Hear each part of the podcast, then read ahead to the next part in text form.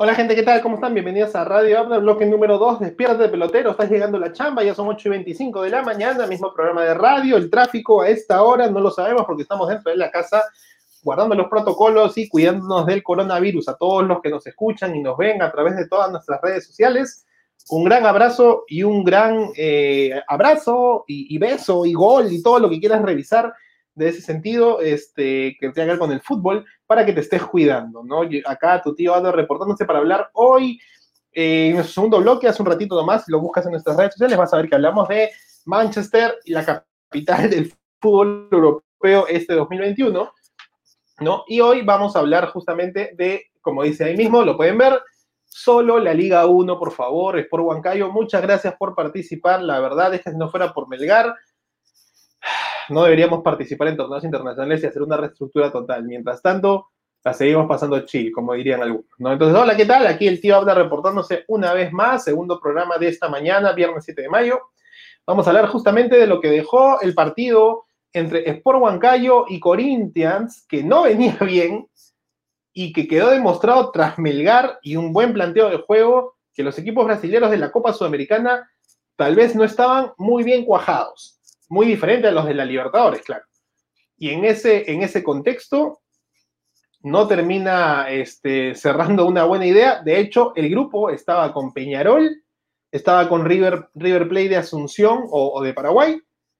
De ahí venía Corinthians, que estaba con un, punto, ¿ok? O sea, había perdido y había empatado, uh, lógico. Y de ahí venía Huancayo. Y Huancayo jugaba de local. Tal vez no jugaba en el incontrastable, pero me parece que después de lo hecho por Melgar podía haberse hecho un mejor trabajo. Entonces, vamos aquí sobre, sobre las imágenes para que lo puedan ver una vez más, a ver si no nos bloquean y qué importa, si puedes disfrutarlo ahora, puedes disfrutarlo en Facebook, en Twitch, estamos en Spotify, pero bueno, por Huancayo, eh, una vez más, termina dando una tendenciosa este, presentación, ¿no? Eh, nos deja con mucho feeling, lo, puede, lo pudiste ver, ahí está Copa América, Copa Sudamericana, perdón, Corinthians, el ex equipo de Pablo Guerrero, campeón del mundo con Pablo Guerrero, ¿no? Había bajado mucho su nivel hace ya algunos años. Y la verdad termina despertando ante, o sea, el matador terminó siendo el blanco y no el rojo, ¿no? Simplemente los goles llegaron. Eh, yo no sé si criticar al Gato Pinto. Me parece que el Gato Pinto es un gran arquero a pesar de su edad, ¿no? Es este, tiene 40 años aproximadamente, más de 40 años creo, ¿no? Pero no es culpa solamente de un arquero que ya tiene cada vez menos reflejos, no lo quiero juzgar por su edad, ¿no? Pero es muy normal que un joven va a tener más reflejos más rápidos que un hombre mayor. En el caso del fútbol también pasa lo mismo. Pero Huancayo tuvo una que otra, ¿y cómo vas a patear así, pues hermano? De hecho, ahí, ahí está el tema, ¿no? Huancayo ha metido solamente dos goles en todo lo que va en tres partidos, ¿no? Ha metido la misma cantidad de goles que Universitario de Deportes y creo que también ha recibido la misma cantidad de goles que Universitario de Deportes. Así que ese Huancayo Universitario va a estar de terror en la Liga 1. ¿No? ¿Y por qué pusimos que solamente la Liga 1? Porque pues, eh, si hacemos un análisis redondo, ayer hablábamos de lo que fue la U y Cristal en Libertadores. No habíamos visto lo de, lo de Melgar el día martes, el programa recién, este, lo que ha empezado ahora. Eh, de cuatro equipos peruanos participando en torneos internacionales, definitivamente no es offside, súper habilitado con la patita del cuchillo Balta. Este, tres han perdido y, bueno, Cristal ha empatado un partido. Es decir, que ayer dijimos que era un punto de 18. Eh, si ponemos entre los cuatro, tenemos en realidad 10 puntos de lo que viene a ser 36.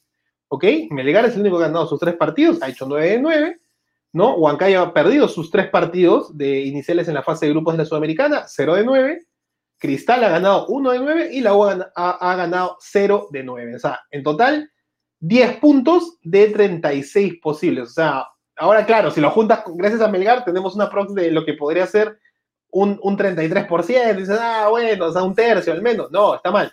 Porque si lo separamos en Libertadores, en realidad, gracias a Melgar, tenemos 9 de, de 18.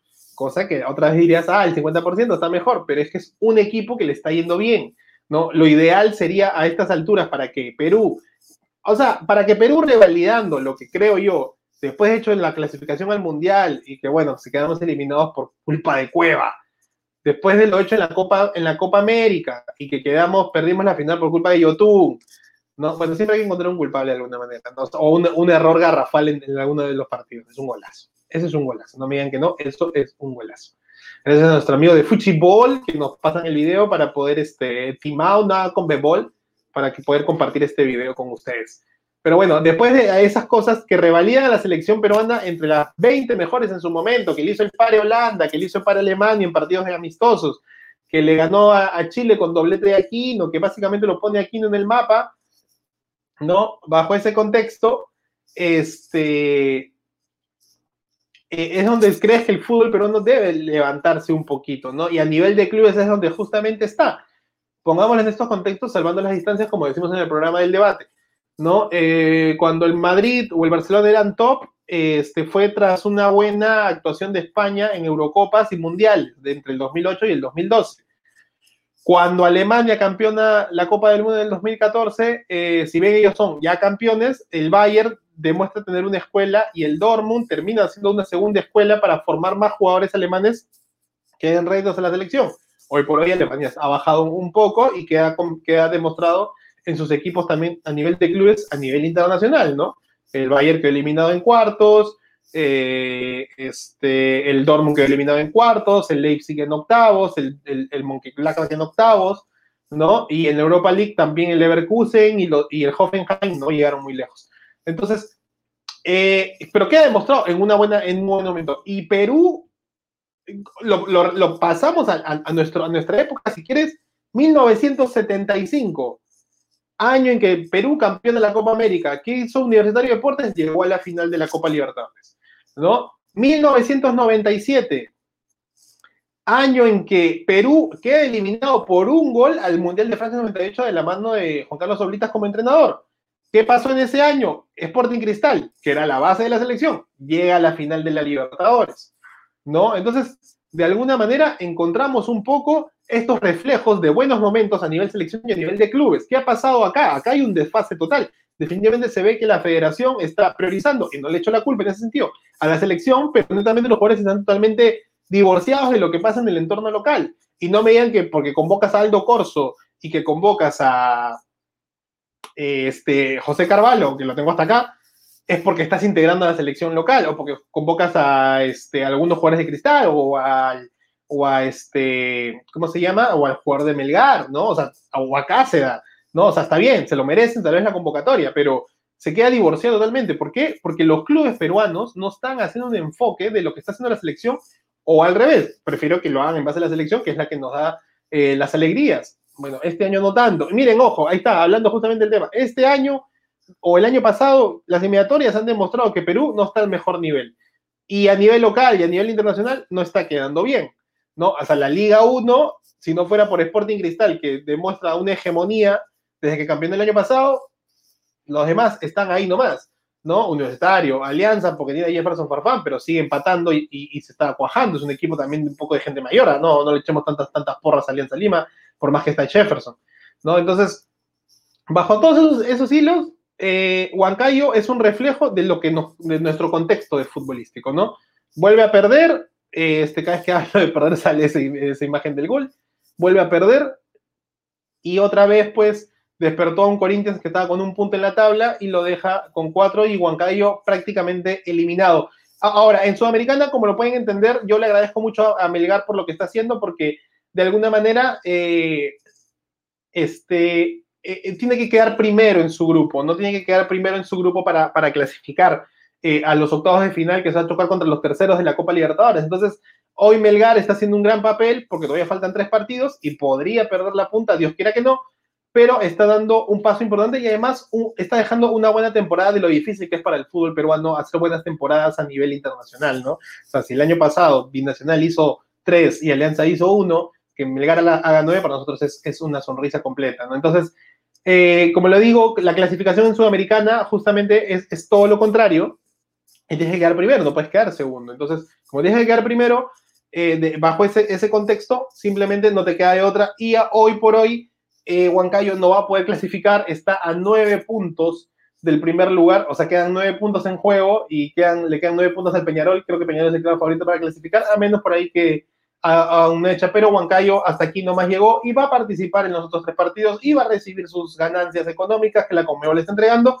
Y bueno, ahí nomás va a quedar eh, la participación del Rojo Matador, que en la Liga 1 está como que entre, entre luchando y no luchando, ¿no? Y si me preguntan exactamente cómo va el Sport Huancayo en la Liga 1, yo aquí les paso el, el dato a través de mi compartida de pantalla que podemos ver y le hago su zoom, su rico zoom, ¿no? Entonces, el Sport Huancayo está tercero, ¿ah? o sea, no es menos, está tercero en la, en la Liga 1, en el grupo B. Obviamente ahí, como les dije, Cristal está totalmente superfluo en el grupo, tiene seis victorias. ¿Y por qué les sale esto? Porque, bueno, hoy arranca la fecha 7, ¿no? Quedan exactamente tres fechas, 7, 8 y 9. ¿Ok? Y justamente hoy arranca la fecha 7, ahorita vamos a revisar tus partidos de hoy día antes de que termine este pequeño programa. ¿no? Entonces ahí ven a Sport Huancayo que está tercero en el grupo, si quieres lo pongo, lo cambiamos de pantalla para que sea más grande, ahí está, tercero en el grupo, este, Sport Huancayo tiene 11, lucha con Vallejo ese segundo lugar y está a un punto de, él está, a, perdón, a 7 puntos del Cristal, que prácticamente yo creo que es el clasificado. Mire, ojo, quedan 9 puntos en juego y estamos a 7 puntos de ganar Cristal este partido y de que Vallejo o Huancayo no ganen, Cristal estaría automáticamente clasificándose a la final del torneo de apertura o fase 1. Repasemos el grupo A, cómo está a tres fechas. Eh, bueno, eh, la gente de Crema se alegró por la victoria ante el Lens Atlético y se puso a siete puntos del, primero, así que otra vez creo yo que a menos que Cienciano pierda y Ayacucho pierda, eh, si todos los hinchas cremas quisieran dar una esperanza de clasificar, bueno, tendrán que ganar los tres partidos que le quedan, cosa que está un poco difícil, pero déjame decirle que Universitario va a jugar justamente contra Cienciano este fin de semana. ¿no? Eh, bueno, ahí ven al otro participante de la Sudamericana, Melgar, que está todas sus balas, obviamente, en la Sudamericana, no está muy enfocado ahorita en la Liga 1, está antepenúltimo con seis puntos, no está lejos de quedar entre tercero y una mejor ubicación decorosa en, la, en el grupo A del, del torneo de apertura de la Liga 1, pero eh, vemos que Melgar, sí, pues el León Rojinegro arequipeño está pensando más en la Sudamericana, ya que estos partidos son seguidías, ¿no? Semana tras semana, tras semana, tras semana, que le da mucho más ritmo a los clubes peruanos, eso es cierto, si tienes banca. Si no, no.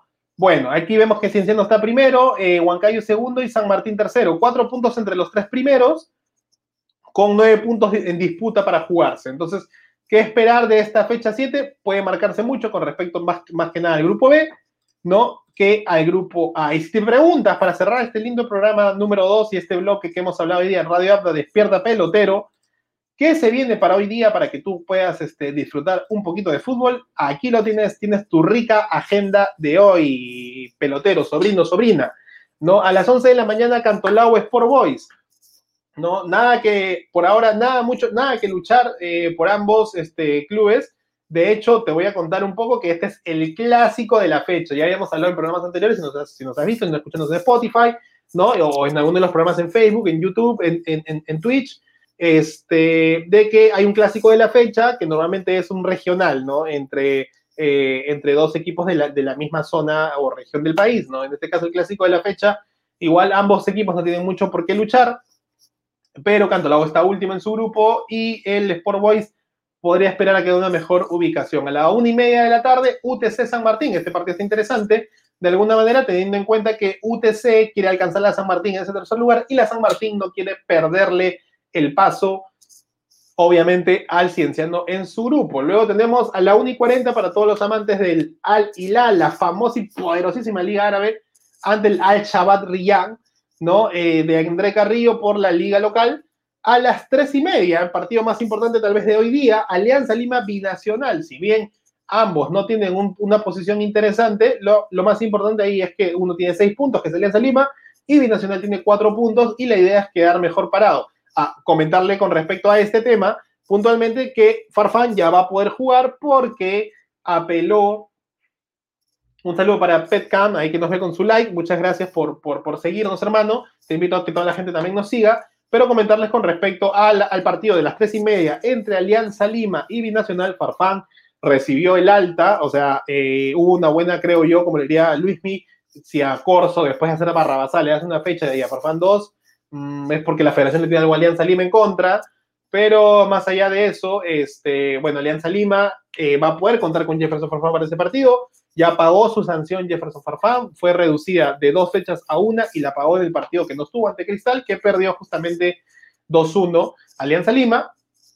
Entonces Farfán va a estar ante el binacional que arranca a las tres y media hoy, ya saben por los canales que donde pueden verlo, no los vamos a mencionar. Y finalmente, y, finalmente y coincidentemente, partido en Lima, por lamentablemente un gran abrazo para todos nuestros hermanos colombianos que le están pasando mal. Tolima, Emelec por Copa Sudamericana se va a jugar en el Estadio Nacional a las 7 de la tarde, o por lo menos esa era la confirmación hasta el día de ayer que se tenía que se iba a jugar. Faltaba otro partido más que era de otra fase de grupos, pero que terminó este, no afectando mucho. Pero por el caso de Tolima, sí, eh, tenía entendido que va a jugar acá en Lima a las 7 de la noche, que debió jugarse ayer, pero fue, fue pospuesto para hoy. Así que esa es tu agenda del día de hoy. Cantolao Sport Boys, UTC San Martín, Al Shabat Riyad versus el Al de André Carrillo. Partidazo a las 3 y media. Alianza Lima ante el Binacional. Y finalmente, desde Lima, y un gran abrazo para todos nuestros hermanos colombianos que la están pasando muy mal en este momento, Tolima ML.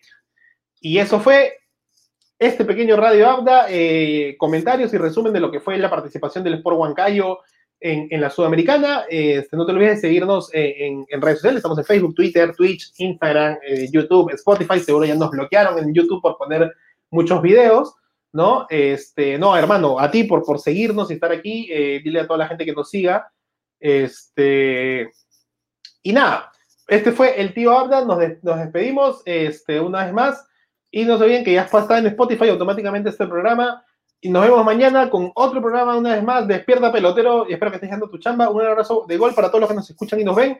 Hasta el día de mañana. ¡Chau!